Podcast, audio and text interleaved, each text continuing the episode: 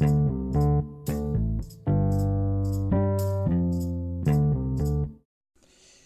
buenas tardes. Este eh, vamos a empezar, pues, este, aprovechando las vacaciones que tenemos ahorita.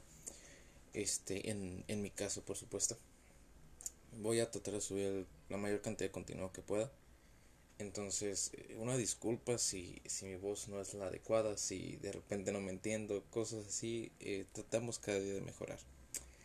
Entonces, este, el día de hoy vamos a hablar del, eh, vamos a hablar de un artículo de American, del, del, American Journal of Medicine, los 10 mandamientos de la telesalud, una guía para un examen físico virtual asistido por el paciente. los autores son Catherine Bensigner, Mark Hultman y Reina Eswis. Igual les dejaré el DOI en la descripción de aquí. Y pues eh, vamos a comenzar.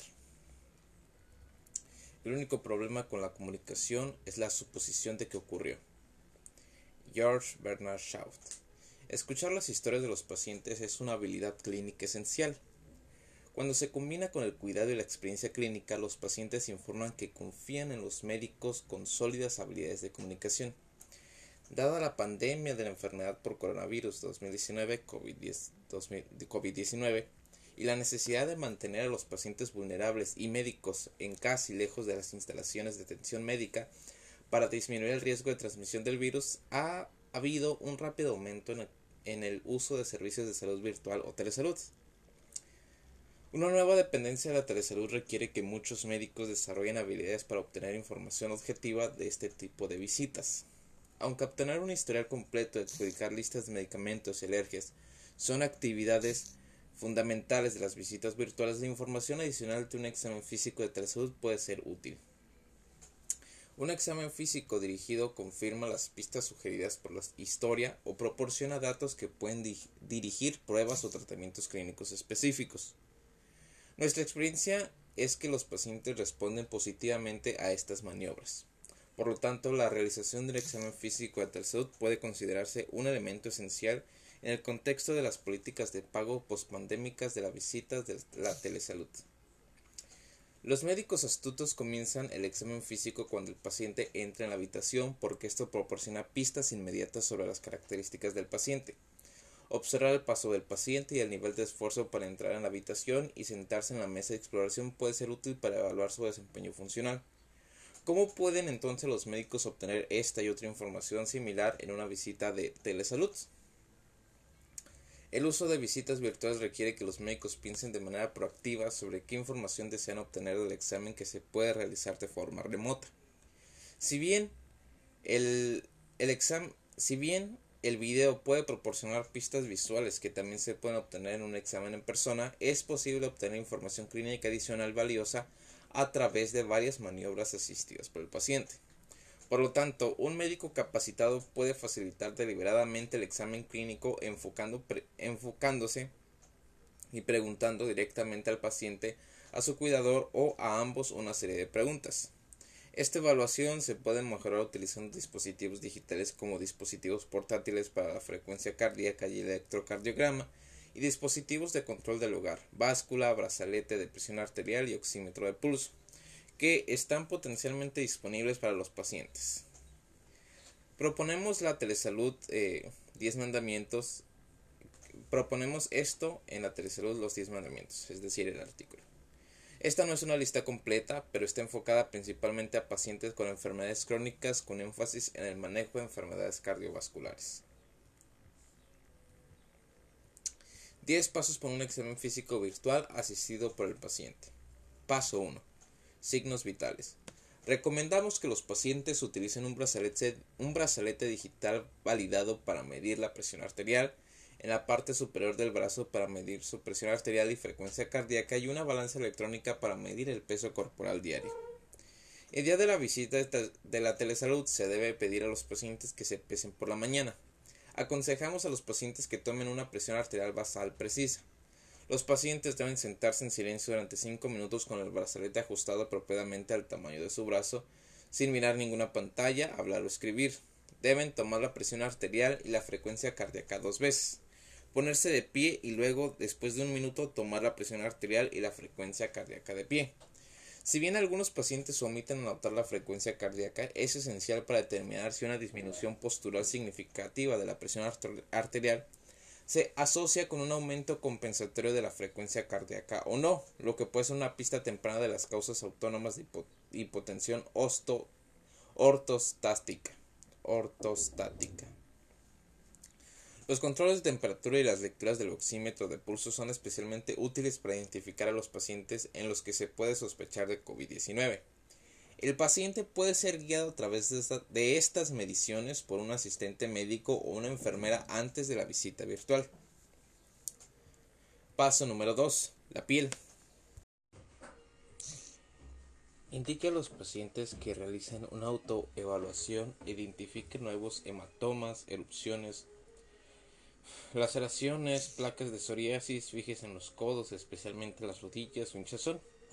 Pregunte si hay áreas en las que se hayan rascado repetidamente como indicio de dermatitis.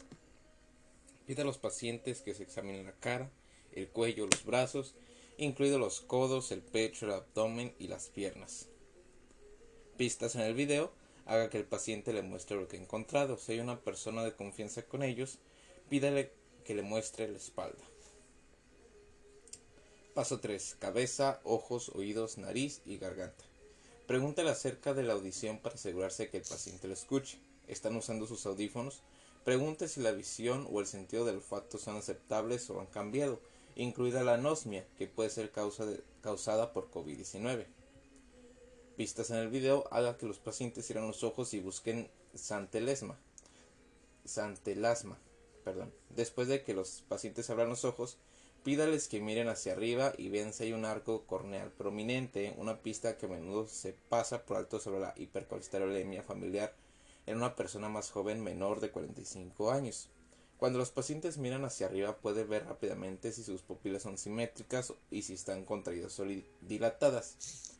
Evalúe la esclerótica y evalúe la presencia de ictericia. También tenga en cuenta cualquier dosis. Paso 4. Cuello. Indique a los pacientes que miren por encima del hombro derecho y luego miren por encima del hombro izquierdo. Apoyan algún dolor y limitación con el movimiento. Pídale al paciente que trague y vea si siente algún dolor al tragar, lo que puede ser un indicio de un bocio. Pregúntele si notan una pulsación saliente en el cuello. Mientras está sentado, pide a los pacientes que giren la cabeza hacia la izquierda y observen las venas del cuello mientras estén sentados. La distensión de las venas del cuello por encima de la clavícula mientras está sentado es un indicio de sobrecarga de volumen. Si el paciente se sienta junto a una ventana, la luz natural puede facilitar la observación de las venas del cuello del paciente. Haga que los pacientes inhalen para observar si las venas del cuello colapsan. Si constantemente se hinchan con inspiración, entonces ha diagnosticado el signo de Kussmaul, una pista para la pericarditis constrictiva y otros diagnósticos del corazón derecho busque ondas A gigantes de estenosis tricúspide o la presencia de una sensación de golpe rápido regular que aumenta la probabilidad de un tipo específico de taquicardia, por ejemplo taquicardia por entrada del nódulo auriculoventricular. Pulmones. Paso 5. Pida a los pacientes que inhalen y exhalen profundamente con la boca abierta. Escuche si tienen tos o sibilancias. Pide a los pacientes que vuelvan a inhalar profundamente y, y contengan la respiración mientras usted cuenta hasta 10 y vuelve a escuchar. Esté atento, a la esté atento a la y el uso de músculos accesorios como signos de insuficiencia respiratoria. Paso 6. Corazón. Pregunte si, si, el paciente o el cuidador puede tomar el pulso a la muñeca. Haga que cuente los latidos que siente. Pregunte si hay saltos o pausas o si el pulso es de naturaleza irregular, lo que puede ser un indicio de fibrilación auricular, aleteo auricular con bloqueo variable o ectopía auricular o ventricular. Si el brazalete de presión arterial tiene el indicador de pulso visual, pregunte si notaron irregularidades en el ritmo. Pregunte si los pacientes pueden mostrar el resultado de un Apple Watch, frecuencia cardíaca y electrocardiograma o tecnología similar de teléfono inteligente incluido al Livercore de Cardis. Esto puede mostrarse a través del monitor durante la visita o el paciente puede cargarlo en su historial antes de la visita. Abdomen. Pregunta a los pacientes si su abdomen es blando, no doloroso y de tamaño normal. si está sensible o distendido y especialmente si la tos causa dolor a la palpación. Es posible que se requiera una visita a la clínica en persona. Pregunte si hay cicatrices abdominales y de ser así, de qué proceden. Paso 8. Extremidades. Pregunte si las manos o los pies de los pacientes están más fríos de lo habitual o solo a las yemas de los dedos de las manos y los pies. Si tiene frío distalmente, haga preguntas sobre la sensibilidad al frío y los cambios de color para diagnosticar el fenómeno de Raynaud. Haga que los pacientes sientan la parte inferior de las piernas y los tobillos y que usen el pulgar para notar cualquier edema con fovea. Pida a los pacientes que coloquen las manos alrededor de las pantorrillas y digan si una pantorrilla está más hinchada que la otra. Para aquellos con colesterol alto, pídales que palpen el tendón de Aquiles y vean si se siente abultado o más grande que, su, pulgar, lo que puede ser una pista para un santoma del tendón de Aquiles visto en la hipercolesterolemia familiar. Confirma la impresión de hinchazón en la parte inferior de la pierna, especialmente si una pierna está más hinchada. Pídale que le muestre la parte inferior de las piernas cerca de la ventana para que pueda ver con mayor claridad. Puede indicar dónde los pacientes unen el pulgar en la piel para determinar las picaduras. Si tiene una cinta métrica, pueden medir las pantorrillas a una distancia fija desde el tobillo. Paso 9. Neurológico. Pide a los pacientes que extiendan los brazos con los codos rectos, extiendan los dedos y pongan las manos hacia arriba como si estuviera lloviendo. Pregúntale a los pacientes si han notado un temblor o si tiemblan al usar utensilios para comer o si un brazo está más débil que el otro. Si es así, Pregúntele si los problemas en los hombros les hacen mantener un brazo más bajo que el otro cuando extienden los brazos. Pida a los pacientes que se levanten de una posición sentada con los brazos cruzados sobre el pecho para detectar debilidad proximal. Pregunte si se siente mareado al levantarse. Si es así, querrá obtener la presión arterial y la frecuencia cardíaca sentado y de pie. Pídales que caminen hacia la puerta y regresen. Pregúnteles si andan con firmeza y si usan bastón o andador a veces. Observe la desviación del pronador, indicativa de una debilidad unilateral más sutil. Observe cómo los pacientes se levantan de una silla con los brazos cruzados para tener una idea de la gravedad de la debilidad de los músculos proximales. Este hallazgo del examen proporciona una pista útil para un trastorno muscular subyacente o, o en algunos casos debilidad muscular asociada a las estatinas que debería conducir a la prueba de la creatina quinasa sérica. Paso 10. Determinantes sociales de la salud. Infórmese sobre los problemas relacionados con los cambios de la dieta, la actividad física, el sueño, el estrés y el apoyo social. Pregúnteles a los pacientes si tienen seguridades relacionadas con la comida, los medicamentos y los suministros, si tienen una vivienda y transporte adecuados y si se sienten seguros en casa. Observe el entorno de los pacientes y las interacciones con sus cuidadores. Evalúe su estado de ánimo y expresiones faciales durante la visita. Dirección futura. Entre los aspectos importantes que deben estudiarse se incluyen adaptar las visitas de telesalud a diferentes poblaciones, incluidos los ancianos, las personas con deterioro cognitivo o las personas con bajo nivel de conocimientos en tecnología de la salud. 2. Tasas de viabilidad, aceptabilidad y fidelidad de los exámenes virtuales asistidos por el paciente. 3. Integración de exámenes virtuales con intérpretes. 4 satisfacer las necesidades psicosociales de los pacientes y 5. ganar y mantener la confianza a través de una interfaz virtual.